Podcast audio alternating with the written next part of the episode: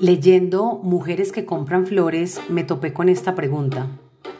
¿Hace cuánto no haces algo por primera vez? Tuve que leerla dos veces, y no porque no la entendiera, sino porque me parecía increíble que Vanessa Monfort me estuviera cuestionando a mí.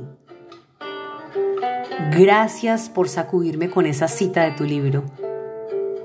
Y es que preguntémonos, ¿Hace cuánto no nos dejamos sorprender con algo nuevo?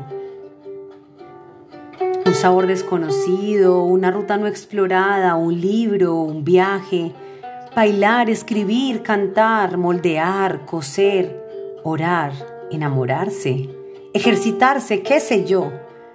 Cada uno sabe qué tan plana está su vida, por no llamarla aburrida, y qué chile le hace falta. Incluso salirnos de la rutina también se vale.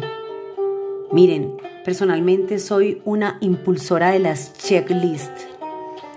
Reconozco las rutinas, sobre todo en los niños, como un aliado poderosísimo. Pero, qué necesario es darnos permiso de vez en cuando.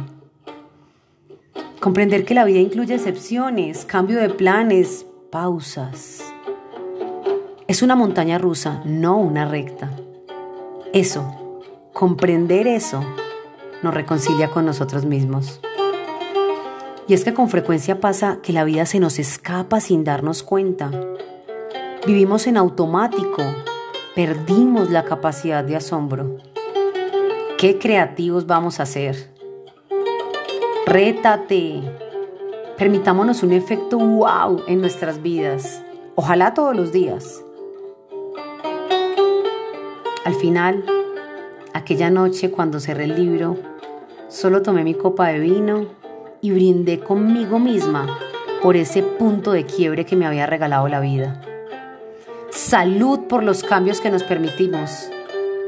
El día que sea, a la hora que sea, en el momento que sea